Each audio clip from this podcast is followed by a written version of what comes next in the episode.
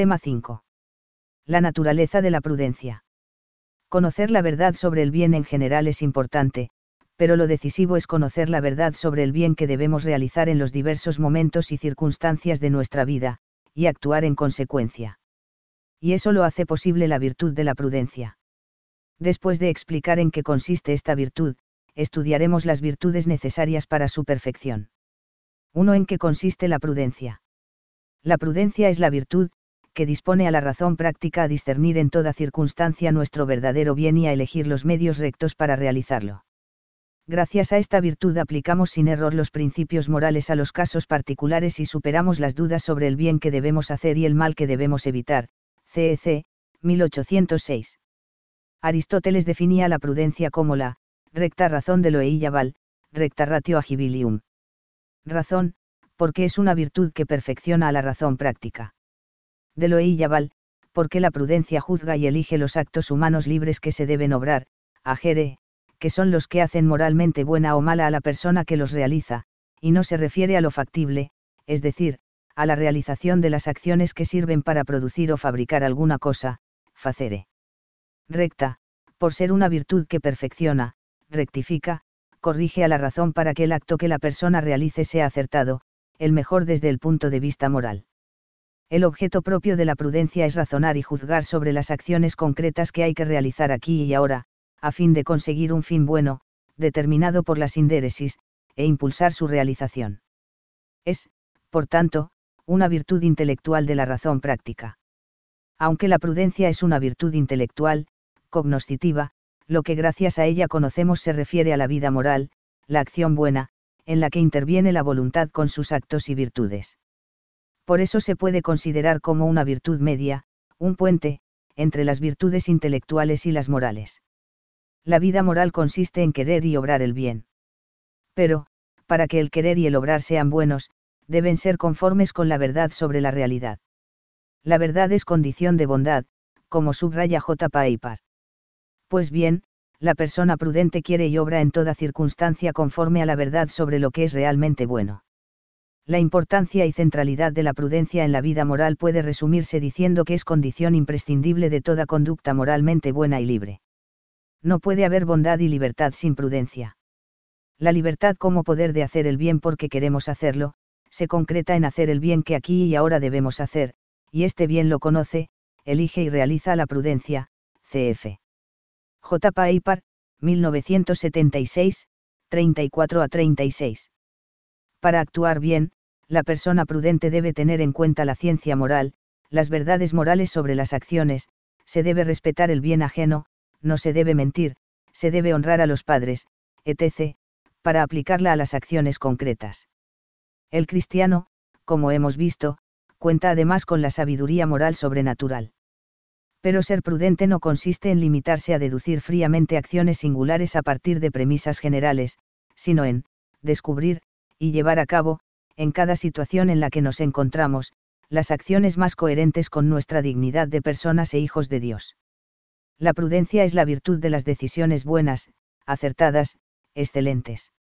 La virtud de la prudencia puede adoptar dos especies o formas, la prudencia personal, es decir, la de la persona en el gobierno de su propia vida, y la prudencia de gobierno, la de quien debe gobernar una comunidad, familia, Estado, Iglesia, etc. Dos Los actos propios de la prudencia. La prudencia tiene dos dimensiones.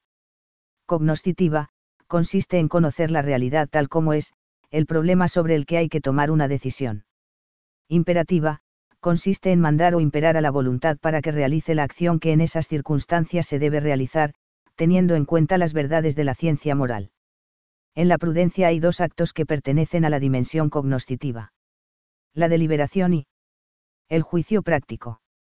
Y un acto que pertenece a la imperativa. El precepto, imperio o mandato. El acto principal de la prudencia es el precepto, los dos primeros son secundarios, aunque no menos importantes. 2.1. La deliberación. Deliberar quiere decir sopesar los pros y los contras de una acción, tratar de saber cuál de las posibles soluciones a un problema es la mejor, que bien a realizar es mayor que otro, etc. En las circunstancias en las que me encuentro hoy, con tal o cual enfermedad, y teniendo en cuenta la importancia de mi trabajo para mí y para los demás, ¿qué debo hacer? Trabajar, descansar, consultar al médico. A veces, la deliberación es fácil, pero existen casos difíciles y complejos que requieren una larga reflexión, estudio atento y petición de consejo a personas experimentadas. La virtud que perfecciona a la razón práctica para deliberar bien es la buena deliberación o eubulia, nombre griego que le dio Aristóteles. A la buena deliberación se opone el vicio de la precipitación o atolondramiento, que consiste en la falta de deliberación necesaria. La persona precipitada concluye prematuramente la deliberación sin motivos suficientes, porque le interesa más satisfacer su orgullo o su egoísmo o cualquier otra pasión. 2.2. El juicio práctico. El juicio práctico es un acto cognoscitivo por el que la razón destaca por encima de las demás acciones posibles la acción que se debe realizar.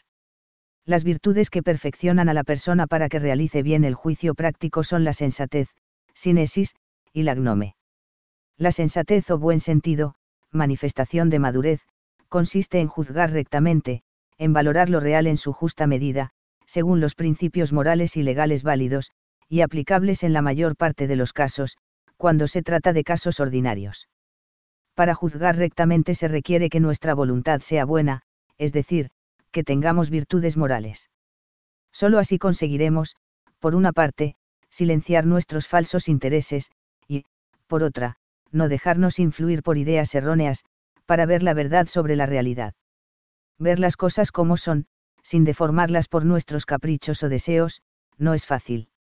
Se requiere, en primer lugar, la buena voluntad de querer verlas así, y, en segundo lugar, reflexionar en silencio para, escuchar, la verdad que nos cuesta reconocer.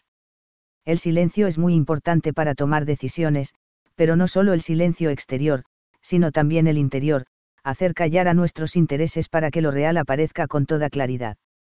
A la sensatez se opone la insensatez, inconsideración o falta de sentido, que consiste en no saber juzgar cuál es la acción que vale la pena realizar, en un momento y lugar determinados y del modo apropiado.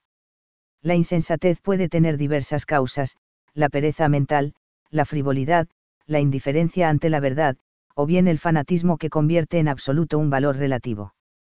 Pero puede deberse también a cansancio mental o a una enfermedad psíquica.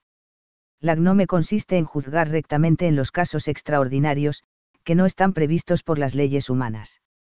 Se trata de esos casos en los que si aplicásemos las leyes o criterios ordinarios cometeríamos alguna injusticia. La gnome regula la virtud de la epiqueia o equidad, relacionada con la justicia, que consiste en no aplicar en ciertos casos la justicia común. El defecto opuesto a la gnome es la inflexibilidad o rigidez en el juicio.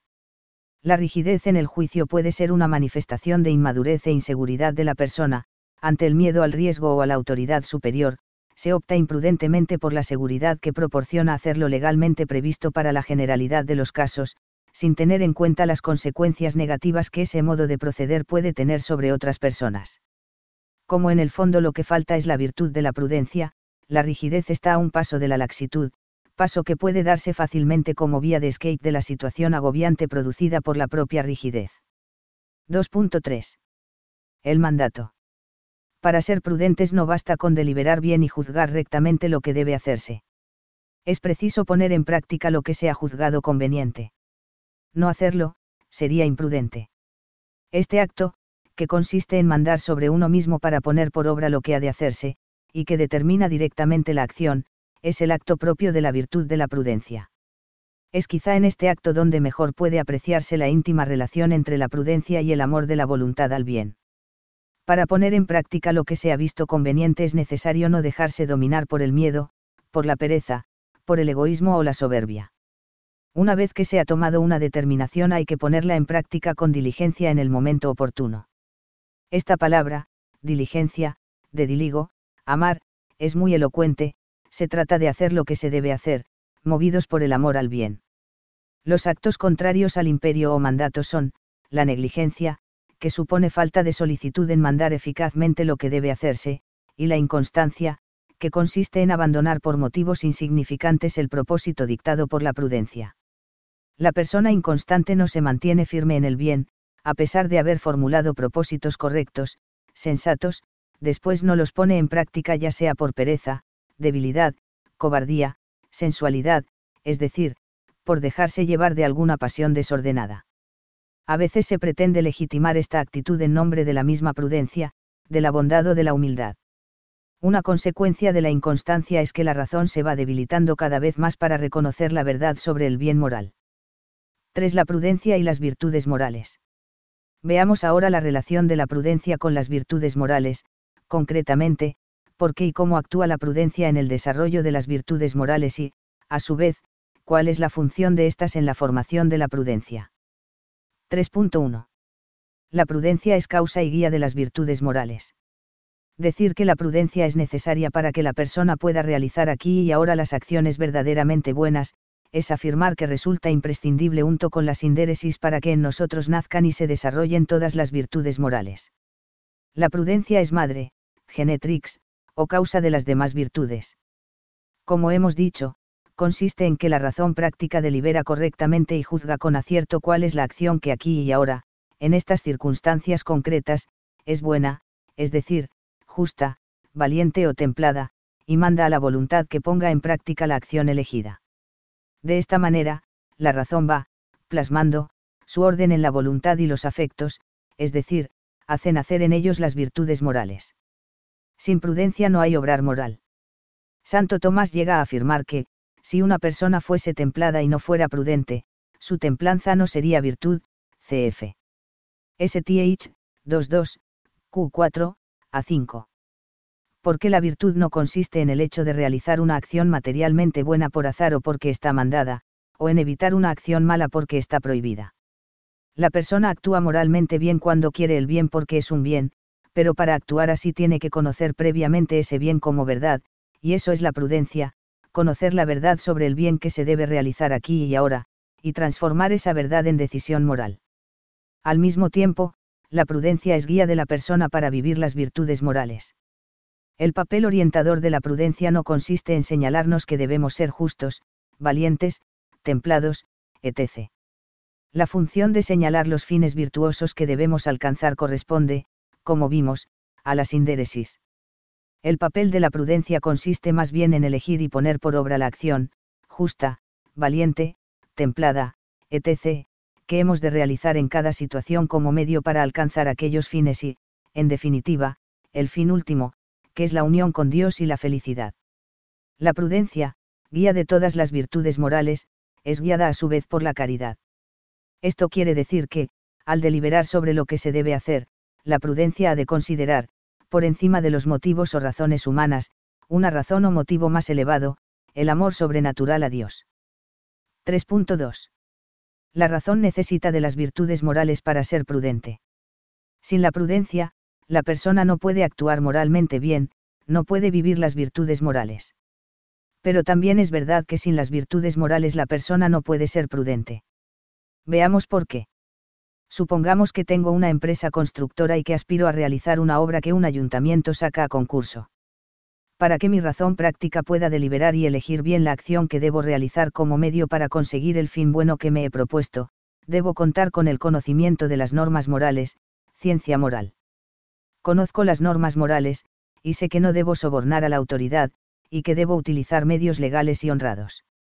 Pero para actuar bien en concreto no basta con este conocimiento de las normas. Es necesario que yo juzgue no solo que el soborno es malo en general, sino que es malo para mí, o no solo que utilizar medios honrados es bueno en general, sino que es bueno para mí, aquí y ahora. Y para eso necesito tener virtudes morales, ser justo, honrado, etc. Si tengo virtudes morales, la razón juzgará con libertad y acierto sobre lo que debo hacer. En caso contrario, es muy fácil que mi avaricia, mi amor al dinero, mi soberbia, mi amor al éxito, o cualquier otro interés ruin, interfieran presentando a la razón motivos que la convenzan de que, en mi caso concreto, puedo recurrir al soborno. Como hemos recordado en el tema 1, para que la razón juzgue bien en concreto necesita que la voluntad y los afectos tengan la connaturalidad afectiva con el bien, que le otorgan las virtudes morales. Entonces la razón se hace prudente, es decir, capaz de un conocimiento concreto, directo y práctico, que le permite juzgar rectamente, de modo sencillo y con certeza, sobre la acción que se debe realizar en cada momento, cf. STH, y 2, Q58, A5C, y 2, Q57, A4. La voluntad no es independiente del juicio de la inteligencia. Por el contrario, es ella la que dirige la mirada de la inteligencia hacia lo que le gusta ver. Si la voluntad está deseosa de identificarse con el bien, si es la voluntad de una persona recta, de corazón limpio, verdaderamente libre, dirigirá a la inteligencia hacia la consideración de la verdad. Por eso, como afirma Juan Pablo II, no se encuentra la verdad si no se la ama, no se conoce la verdad si no se quiere conocerla, 24 de agosto de 1983. La constatación de esta intrínseca dependencia entre el conocimiento de la verdad y las disposiciones morales de la voluntad es muy antigua en el ámbito filosófico. Ya Platón enseñó que la verdad solo se manifiesta a los hombres de mente y corazón puros. Aristóteles la expresa brevemente diciendo que, el bueno, juzga bien todas las cosas y en todas ellas se le muestra la verdad, Ética Nicómaco, 3, 4.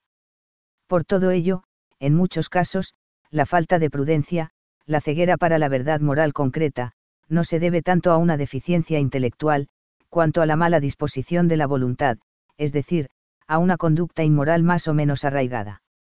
La persona no ve lo que está bien porque, en el fondo, no quiere verlo.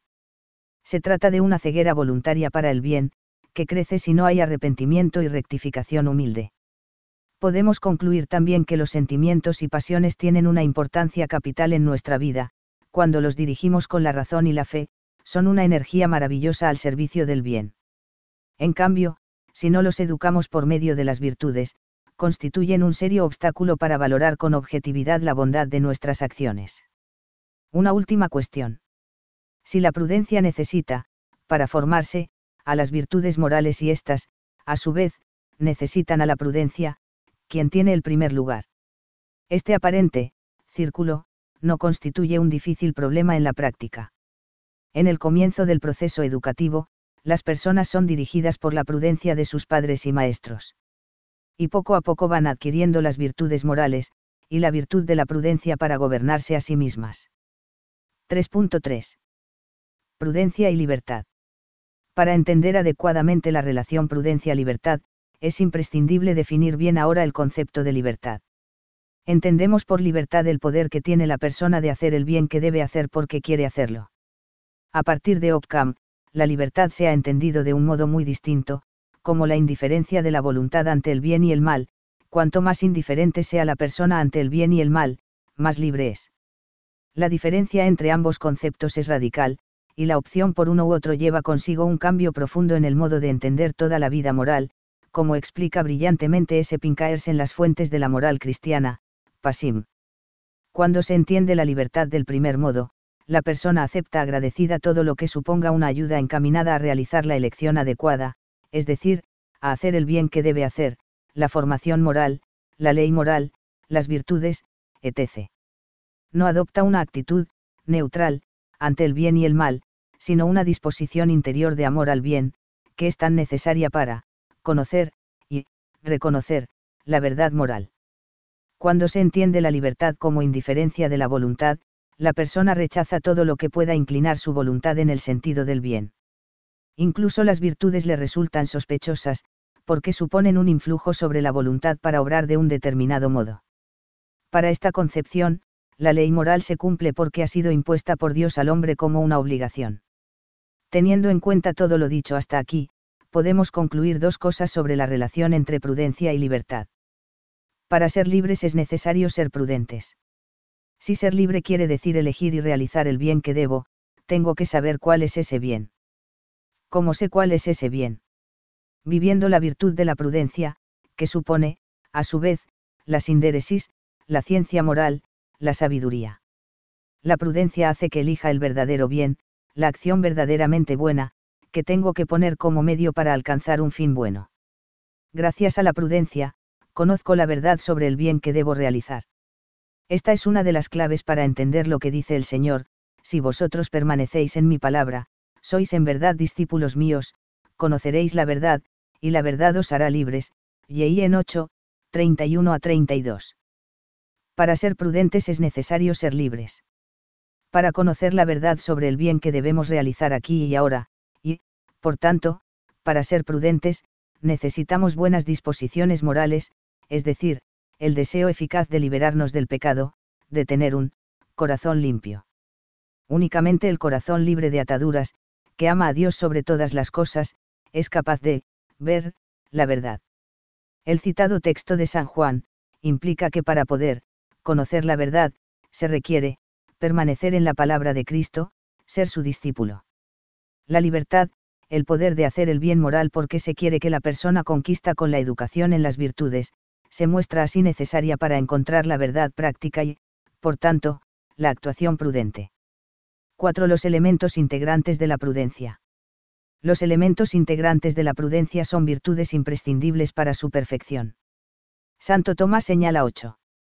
5. Pertenecen a la prudencia en cuanto es una virtud cognoscitiva, memoria, inteligencia, docilidad, sagacidad y razón, y 3. En cuanto es preceptiva o imperativa, previsión, circunspección y precaución. A. La memoria. Habitualmente, entendemos por memoria un sentido interno cuyo objeto propio son los recuerdos referidos a realidades particulares y concretas del pasado. Pero aquí la consideramos como una virtud que perfecciona a la prudencia. Para llevar a cabo una acción se requiere experiencia del pasado, saber qué sucede en la mayoría de los casos, aprender las lecciones que da la vida. Hay que recurrir a la memoria individual si se trata de la conducta personal, y a la memoria colectiva o historia si se trata de la prudencia social, la que se refiere a la dirección de un grupo de personas. No se trata de acumular datos en la memoria, sino de extraer de ellos, mediante la meditación, la verdad que nos puede dirigir en el futuro.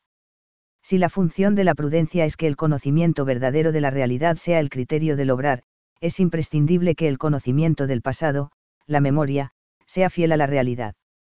Pero no es fácil, tendemos a falsear los recuerdos, acentuando aquellos que favorecen nuestros intereses, negando los que no nos conviene considerar, creando incluso situaciones o intenciones que solo existieron en nuestra imaginación.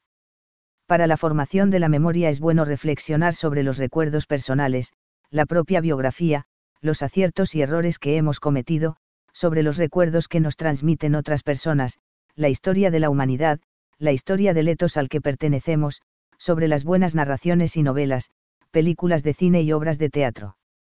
Podemos enriquecernos con la experiencia de muchas otras personas. B. La inteligencia.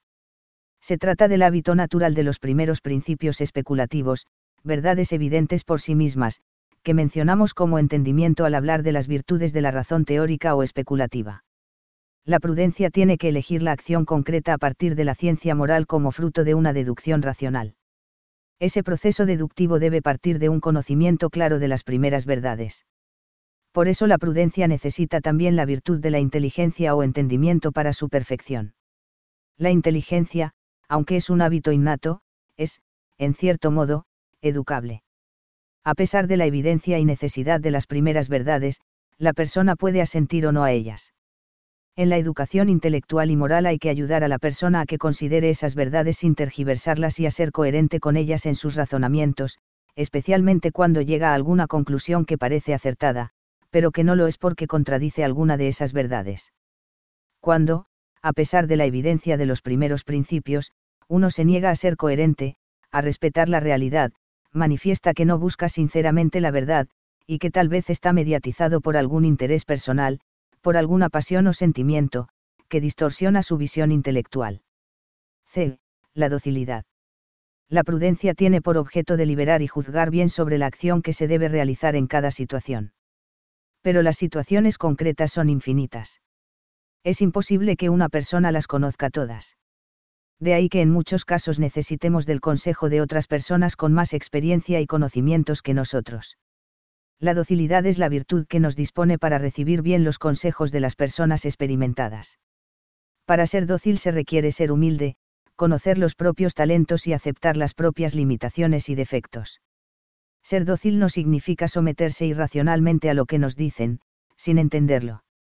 Consiste, más bien, en no empecinarnos en nuestros propios pareceres, escuchar, prestar atención a lo que nos aconsejan, con el deseo sincero de tenerlo en cuenta a fin de tomar responsablemente nuestra decisión, cf. J. A. Selles, 1999, 141 a 142. La prudencia no exige pedir consejo para todo, sino cuando conviene y respecto a lo que vale la pena. Lo contrario podría ser fruto y causa de una personalidad insegura e inmadura, que necesita apoyarse siempre en el parecer de los demás por miedo a la responsabilidad que implican las propias decisiones. El consejo de otras personas no nos exime de nuestra responsabilidad. No podemos, por ejemplo, echar la culpa, de nuestras malas decisiones a las personas que nos han aconsejado.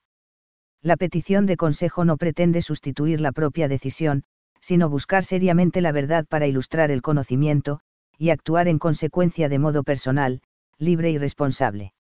D. La sagacidad. Sucede a veces que no podemos pedir consejo ni detenernos a deliberar durante mucho tiempo sobre una acción a realizar, y tenemos que tomar una decisión con cierta urgencia.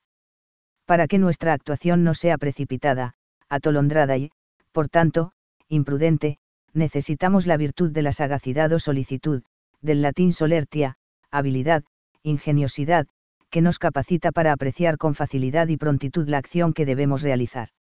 La sagacidad supone autodominio, y nos ayuda a no perder la objetividad en las situaciones inesperadas. E. La razón. El término razón designa aquí la actividad de nuestro espíritu que combina diversos conocimientos para extraer una conclusión. Para ser prudentes, necesitamos razonar bien, hacer buen uso de nuestra razón, a fin de aplicar rectamente los principios generales a los casos particulares. Pero razonar bien no es solo una cuestión lógica, sino también moral, porque los vicios tienden a oscurecer a la razón para imponer su propia lógica. Las virtudes, en cambio, permiten que la razón aplique rectamente las verdades universales a los casos concretos. F. La previsión. Previsión o providencia significa ver de lejos, anticiparse al futuro. Es una virtud que nos dispone para apreciar con acierto si determinada acción concreta es el medio más adecuado para conseguir el fin que nos hemos propuesto. La previsión implica un cierto riesgo. En las acciones que se realizan bajo el mando de la prudencia no cabe la seguridad absoluta. Hay que actuar con certeza, pero la certeza no puede ser tanta que anule todo riesgo. Si quisiéramos tener siempre una certeza metafísica no haríamos nada. Es propio de la persona prudente no tratar de tener más seguridad de la que se puede tener, ni dejarse engañar por falsas certezas. G. La circunspección.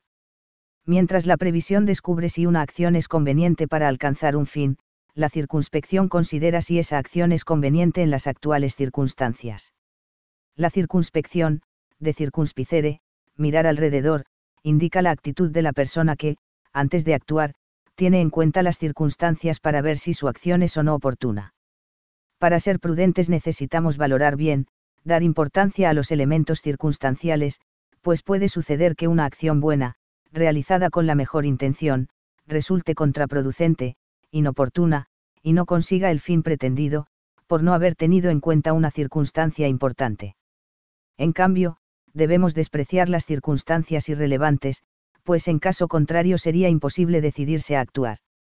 Entre las circunstancias más importantes están las que se refieren a las personas que van a ser afectadas por nuestra acción.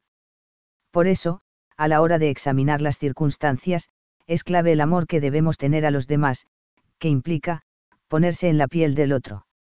H. La cautela.